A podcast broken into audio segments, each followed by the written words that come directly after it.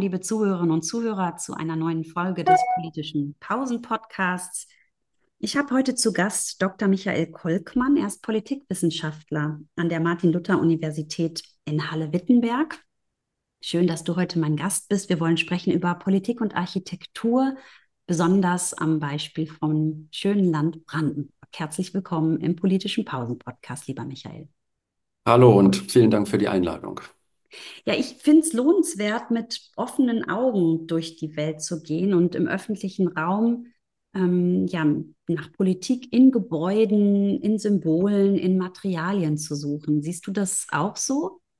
In der Tat. Und wenn man über Parlamentsgebäude spricht, dann wird ein Immobilienmakler wahrscheinlich sagen, es gibt drei Sachen, die da wichtig sind. Äh, Location, Location, Location.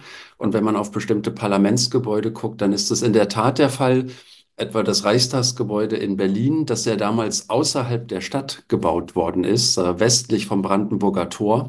Heute ist es mitten in der Stadt. Oder wenn wir auf den Landtag Brandenburg gucken, wenn man dort vom Hauptbahnhof in die historische Innenstadt läuft, dann stellt sich der Bau einem quasi in den Weg und man muss drum herumgehen, man muss ihn zur Kenntnis nehmen Ne, direkt an der Havel, direkt am alten Markt, wo wir das alte Rathaus haben, die Nikolaikirche, das äh, Museum Barberini, also wo verschiedene Stadtfunktionen zusammenkommen. Da fand sich damals das Stadtschloss und dort findet sich heute der Landtag Brandenburg. Ja, und er feiert ja auch ein Jubiläum. Wir wollen später drüber sprechen. Du hast gerade ähm, gesagt, Location, Location, Location. Ähm, Makler sagen auch gerne Lage, Lage, Lage. Vielleicht können wir da den Schritt nochmal zurück machen und ähm, ein bisschen darüber sprechen besprechen die Orte, wo eben ähm, Parlamentsgebäude stehen. Wir haben ja vor wenigen Jahren ähm, äh, tatsächlich auch ein, ein Sammelband dazu herausgegeben, Patrick Theiner und ich, die politische Architektur der Parlamente. Du hast darin als Experte für Brandenburg ähm, das Kapitel über den Landtag in Potsdam äh, verfasst. Ähm, und wir haben schon gesehen, dass da gehörig viel deutsche Geschichte drin steckt. Nicht nur in deinem Kapitel, eigentlich in allen Kapiteln. Also da geht es um Neugliederung des Staatsgebietes, darum, wie die äh, Länder zugeschnitten sind, was sind eigentlich dann die Landeshauptstädte und wo in diesen Städten sind, waren geeignete Gebäude oder was wurde auch neu gebaut. Und dann natürlich nach der Wiedervereinigung, als die sogenannten neuen Bundesländer dazugekommen sind, auch dort dann eben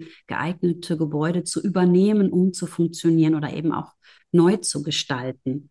Ähm, und dann natürlich die, die äh, Gebäudegestaltung selbst, die dann eben auch natürlich eine Rolle spielt, teilweise, wie wir das in Thüringen haben, wo dann da auch Gedenkstätten drin sind. Und du hast ein besonderes, besonders tolles Beispiel dir eben auch ausgesucht mit dem Stadtschloss, über das wir dann gleich noch sprechen wollen. Aber vielleicht können wir noch so ein bisschen doch noch mal auch auf die Umgebung ähm, äh, eingehen, auch auf die Baustile, auf die Materialien. Was, was fällt dir dazu ein? Was ist so das Besondere? Vielleicht auch mit Blick auf Brandenburg, aber auch auf andere Gebäude.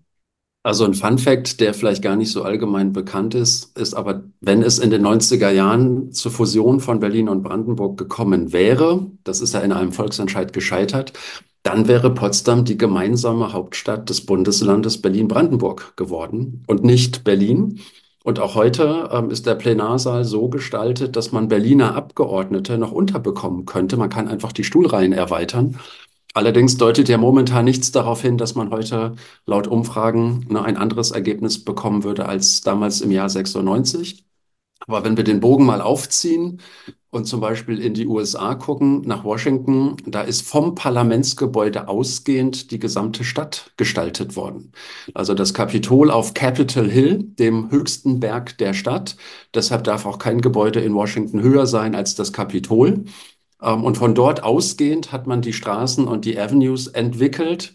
Ähm, also sinnbildlicher kann man gar nicht darstellen, was Parlamentsgebäude auch für die Stadtentwicklung bedeuten können. Und in Potsdam war das so, dass man nach der Wende zunächst auf den Brauhausberg gezogen ist, ähm, auch dort Sichtachsen über die ganze Stadt hat, auf die preußischen Schlösser und Gärten. Ähm, war eine frühere Heeresschule, äh, wo am Ende dann aber auch der Putz von den Wänden fiel. Der damalige Ministerpräsident Manfred Stolpe hat das Gebäude mal als Bruchbude bezeichnet und es war überhaupt nicht geeignet für ein Parlamentsgebäude, weil man mehrere hundert kleine Räume hatte aber keinerlei Möglichkeiten für größere Fraktions- und Ausschusssitzungen, für die Plenardebatten. Ähm, und ne, wenn man Landtage sich auch als Arbeitsparlament vorstellt, dann wären das ja ganz wichtige Arenen der parlamentarischen Arbeit. Und dann kam in Potsdam gewissermaßen ja die Stadtentwicklung und der Landtag zusammen. Man wollte das ne, nach dem Krieg gesprengte Stadtschloss von Friedrich dem Großen wieder aufbauen, ähm, damit auch ein Stück weit Stadtreparatur bewerkstelligen. Und parallel war der Landtag auf der Suche nach einem neuen Gebäude. Und dann kam das halt ne, sehr schön zusammen, dass man nicht nur den, äh, das alte Stadtschloss wieder aufgebaut hat, sondern dort den Landtag auch beherbergt hat. Ähm, häufig würde man ja sagen, demokratische Architektur, gerade wenn wir etwa nach Berlin gucken, das ist immer Glas. Das ist Transparenz, das ist Inklusion. Man kann reingucken, man kann rausgucken. Norman Foster hatte für das Reichstagsgebäude ja ein gigantisches Glasdach vorgesehen. Interessanterweise keine Kuppel, weil er gesagt hat, Kuppeln gehören nicht zur Demokratie, sondern die gehören zur Kirche oder zu einem Monarchen. Und nur auf vielfachen Wunsch von Abgeordneten des Bundestages hat er sich dann doch noch breitschlagen lassen, eine Kuppel zu entwerfen, auf die er heute sehr stolz ist, weil vor Corona drei Millionen Leute im Jahr gekommen und auf die Kuppel gestiegen sind. Ähm, genau das Gegenteil haben wir eigentlich ähm, am Landtag Potsdam, ähm, wo wir kein Glas haben, sondern die historische äh, Gestalt aus Stein. Aber dahinter verbirgt sich interessanterweise ein modernes Arbeitsparlament, und in der Tat hat man jetzt im Januar den äh, zehnjährigen Jahrestag gefeiert, äh, der ersten Sitzung. Und der damalige äh, Landtagspräsident Gunther Fritsch, der bei einem Festakt gesprochen hat, der hat den sehr schönen Satz gesagt, wenn der König jetzt, heute zu Besuch käme in dieses Gebäude, würde er sich sofort fühlen wie zu Hause. Wenn er dann reinkommt, nicht mehr ganz so. Und damit ist dieser Kontrast gemeint, dass man von außen eigentlich ne, ein historisches Gebäude wieder aufgebaut sieht. Aber innen findet sich ein modernes Arbeitsparlament mit all den Funktionen, die wir eben erwähnt haben, mit einem großen Plenarsaal, mit Ausschuss- und Fraktionsräumen, äh, mit ne, großen Arbeitsflächen für die verschiedenen Fraktionen. Bevor wir vielleicht auf die innere Aufteilung kommen und auch auf die Farbgebung, Farbkonzept und so weiter, das ist ja wirklich auch nochmal was sehr Prägnantes ähm, im Potsdamer Landtag. Wir wollen den Zuhörerinnen und Zuhörern auch nicht vorenthalten, dass du mir mal eine Führung äh, gegeben hast, weil du ja wirklich ein profunder Kenner dieses Gebäudes bist und das hat sehr viel Freude gemacht, äh, durch dieses Gebäude zu gehen. Ich war an der einen oder anderen St Stelle geblendet, da kommen wir gleich nochmal zu. Du hattest aber gerade die Monarchie angesprochen und zuvor mit den USA einen internationalen Vergleich angestrengt und vielleicht kann ich das einfach nochmal zum Anlass nehmen, nämlich dass es ja gar nicht so sehr im Gegensatz stehen muss. Also wenn wir uns die Westminster-Tradition anschauen, die Gebäude, die beispielsweise in London stehen, aber auch sowas wie der Landtag gewissermaßen ähm, äh, von Victoria in Australien, in, in Melbourne, das sind so klassische ähm, Westminster-Traditionsgebäude, die schon was sehr Sakrales eben haben, die dunkel sind. Und natürlich sind es ja trotzdem Demokratien, über die wir da sprechen. Und man hat ein und andere Mal das Gefühl, man ist aber irgendwie in einer Kirche mit diesen dunklen, kleinen, bunten Fenstern.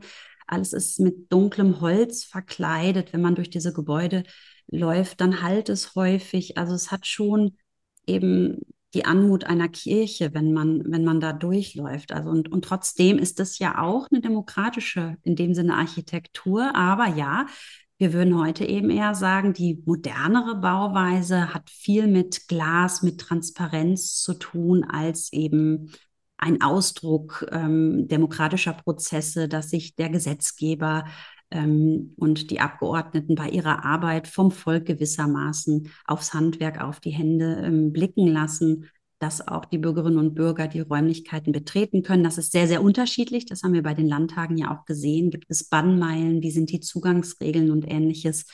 Ähm, aber da gibt es ja große, durchaus große Unterschiede, wenn wir ähm, international vergleichen. Und noch spannender wird es, wenn wir im Sinne der Devolution nach Schottland gucken und ein durchaus teures Parlamentsgebäude, äh, wofür es auch Gründe gibt, ähm, aber auf das die Schottinnen und Schotten richtig stolz sind, was so ein kleiner Prachtbau in Edinburgh im Prinzip ist. Ähm, da wurde wiederum eher modern, auch mit viel Glas und modernen Gestaltungselementen, auch mit ähm, verschiedenen Stahlkonstruktionen und so weiter gearbeitet, um dieses Gebäude dann darzustellen oder oder ähm, herzurichten. Also ganz, ganz spannend, wenn man auch international äh, vergleicht, aber natürlich auch, was die Zeit, also das sozusagen die, das, das, das Alter der Demokratie ähm, betrifft natürlich riesige Unterschiede. So gesehen sind wir ja in Deutschland eine ganz junge Demokratie verglichen mit den eben angesprochenen Ländern. Ja, das sind erst 75 Jahre. Und das Parlament von Edinburgh ist mir auch gleich in den Sinn gekommen, als du Westminster meintest, weil dieser Kontrast sehr augenfällig ist. Aber wenn man vielleicht Parlamente in parlamentarischen Demokratien als Dreh- und Angelpunkt von Politik versteht, man sagt manchmal Herzkammer der Demokratie, dann ist vielleicht nachvollziehbar, warum man ne, das früher vielleicht etwas äh, erhebend äh, darstellen wollte. Man will ja vielleicht auch etwas über das Selbstverständnis oder den Rollen, den, den Stellenwert eines Parlaments innerhalb des politischen Systems sagen. Und dann vielleicht ne, diese altehrwürdige Architektur. Gerade Westminster deutet ja auch ne, auf diese Funktion als Redeparlament hin, die zwei Seiten, die sich gegenüber sitzen, die rote Linie, die man nicht überschreiten darf. Es soll ne, um das beste Argument, um das beste Wort gekämpft werden. Und wenn man dann auf modernere Gebäude guckt, wie in Edinburgh, ähm, ne, dann hat man da durchaus eine zeitgenössischere Architektur. Und äh, vielleicht kann man mit Werner Patzelt sagen, es kommt immer auf die Deutungsmuster an, was man vielleicht auch in diese Gebäude rein interpretiert. Warum ist man zum Beispiel mit dem Bundestag in das Reichstagsgebäude zurückgekommen? Äh, warum nicht in ein anderes Gebäude? Warum nicht in einen Neubau? Es gab ja auch äh, Vorschläge im Architektenwettbewerb, den Plenarsaal zum Beispiel auszulagern aus dem Reichstagsgebäude auf die Fläche davor. Ähm, also vielfältige Möglichkeiten. Äh, am Ende ist es dann doch so gekommen, wie wir das Gebäude heute kennen. Hm. Man hat es ja auch bei dem äh, Palast der Republik gesehen, welches Ringen, wie lange auch da die, der Diskurs stattfand und wie auch teilweise ja verbissen gekämpft wurde, wird der jetzt erhalten, auch als Monument der Geschichte, der DDR-Geschichte, oder wird das alte Stadtschloss wieder aufgebaut, also in diesem Fall dann in Berlin und man hat sich dann dafür entschieden, aber es ist natürlich der, Funktions, äh, der Funktion nach heute ja in dem Sinne kein politisches Gebäude mehr. Deswegen kommen wir mal zurück zum Landtag in Brandenburg. Ähm, es ist eine Verbindung eigentlich von einem ja, Stadtschloss, obwohl da habe ich jetzt eine Headline gelesen, die da heißt als Zitat, dieses ist kein Schloss, ähm, zitiert nach dem jüngst verstorbenen Architekt Peter Kulka, der ja ähm, tatsächlich vor wenigen Tagen erst verstorben ist, der dieses Schloss dann gebaut hat. Ich nenne es jetzt einfach mal Stadtschloss. Ähm, und dann zu einem, ja, man kann wirklich sagen, modernsten Landtagen in Deutschland gemacht hat ähm, was weißt du so über die Entstehungsgeschichte und auch über die Ambitionen, Hintergründe dieses Architekten? Was wollte er damit bezwecken? Also Kulka ist ja erstmal jemand, der wirklich ähm, Stadtentwicklung gelebt, äh, gearbeitet hat. Er war im, im Ostteil äh, von Berlin bei, ähm, bei Henselmann, er war im Westteil bei Scharun, also zwei wirklich ganz großen Namen äh, für Nachkriegsarchitektur hat interessanterweise auch am Landtag äh, in Dresden mitgearbeitet. Ähm, er ist ja Dresdner. Also dieser moderne Glasanbau, also etwas völlig anderes als in Potsdam, hat er dort direkt ne, an die Elbe gebaut. Und ähm, wenn man nochmal Gunther Fritsch zitieren darf aus seiner Festaktrede, hat er über die ursprüngliche Bedeutung des Stadtschlosses gesagt, ne, das war damals äh, als Schloss der Sitz einer Ein-Mann-Demokratie alle Entscheidungen wurden einstimmig gefällt. Es gab ja nur eine Stimme. Und äh, das ist halt ein kompletter Funktionswandel zu heute. Äh, man hat für dieses Arbeitsparlament auch die Kubatur des Schlosses verändert. Also man hat mehr Raum geschaffen. Man hat den Innenhof um ein Viertel quasi verkleinert, aber die Proportionen beibehalten. Ähm, Im gesamten Gebäude finden sich auch die Landesfarben Weiß und Rot äh, aus der brandenburgischen Flagge. Am Rednerpult befindet sich mittlerweile ein roter Adler, denn Peter Kulka wollte ursprünglich einen weißen Adler, der für ihn etwas schicker daherkam im Plenarsaal, bis dann nach einiger Zeit äh, Abgeordnete und Öffentlichkeit fanden, dass der Brandenburger Adler aber rot zu sein habe. Und nach vielen, vielen Gesprächen hat sich Peter Kulka dann darauf eingelassen, dass man seinen Adler in die Lobby hängt und den Adler am Rednerpult von weiß auf rot umdeutet, äh, umfunktioniert. Und das ist vielleicht genau dieser äh, Kontrast, der da sehr augenscheinlich ist. Ähm, weil Peter Kulka hat andernorts auch anders gebaut, ähm, aber in diesem Fall wirklich aus Stein. Und das, was du vorhin erwähnt hast, dies ist kein Schloss, ähm, basiert eigentlich auf einem Kunstwerk von Annette Paul aus Potsdam mit dem bezeichnenden Titel Ohne Titel. Äh, das findet sich nämlich an der Außenseite des Schlosses, ähm, ausgerechnet in großen goldenen Lettern. Cessy n'est pas un château steht dort auf Französisch. Äh, dies ist kein Schloss, auch wenn es so aussieht, möchte man hinzufügen, weil innen wird hart gearbeitet, äh, wird gerungen, äh, wird an Gesetzen gearbeitet, wird die Regierung kontrolliert und so weiter. Ähm, und das ist eine Anspielung auf ein Gemälde von René Magritte. Das ist keine Pfeife und auf dem Bild zu sehen ist eine Pfeife. Ähm, und ich freue mich immer, wenn ich da vorbeikomme. Das ist eins meiner absoluten Lieblingskunstwerke in Parlamenten. Und wir haben ja viele Kunstwerke äh, in Parlamenten, auch im Reichstagsgebäude, auch etwa im US-Kapitol, auch in der französischen Nationalversammlung und so weiter.